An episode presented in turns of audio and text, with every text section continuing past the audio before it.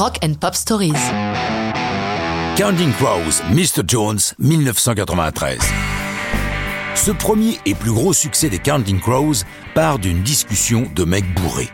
L'histoire débute alors que les Counting Crows sont encore un groupe naissant.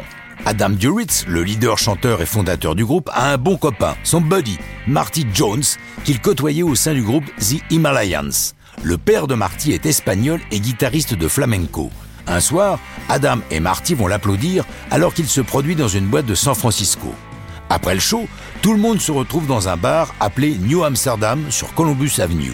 Les deux copains ont bu plus que de raison. Marty et Adam reluquent deux jolies filles installées au bar.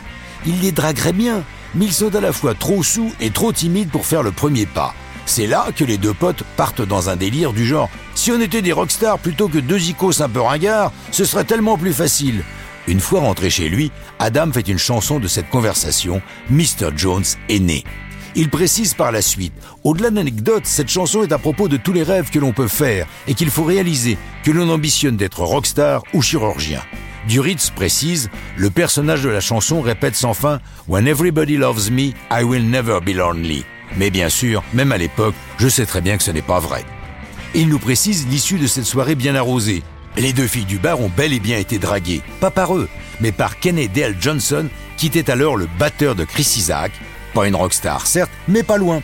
Après sa sortie, la chanson va être l'occasion de multiples interprétations, toutes plus fausses et plus alambiquées les unes que les autres. Parmi toutes les hypothèses farfelues émises, Adam Duritz se souvient d'une en particulier. Je donnais une interview à David Wilde du magazine Rolling Stones. Nous étions à Paris, au musée d'Orsay quand deux gamins se sont jetés sur moi en disant Hey, t'es le mec de Cutting Crows? J'ai répondu oui. Aussitôt, ils m'ont demandé Est-ce que Mr. Jones parle de ta bite? J'aurais voulu tuer le gamin, car j'étais sûr que le papier de Rolling Stone démarrerait par ça. Ce fut le cas.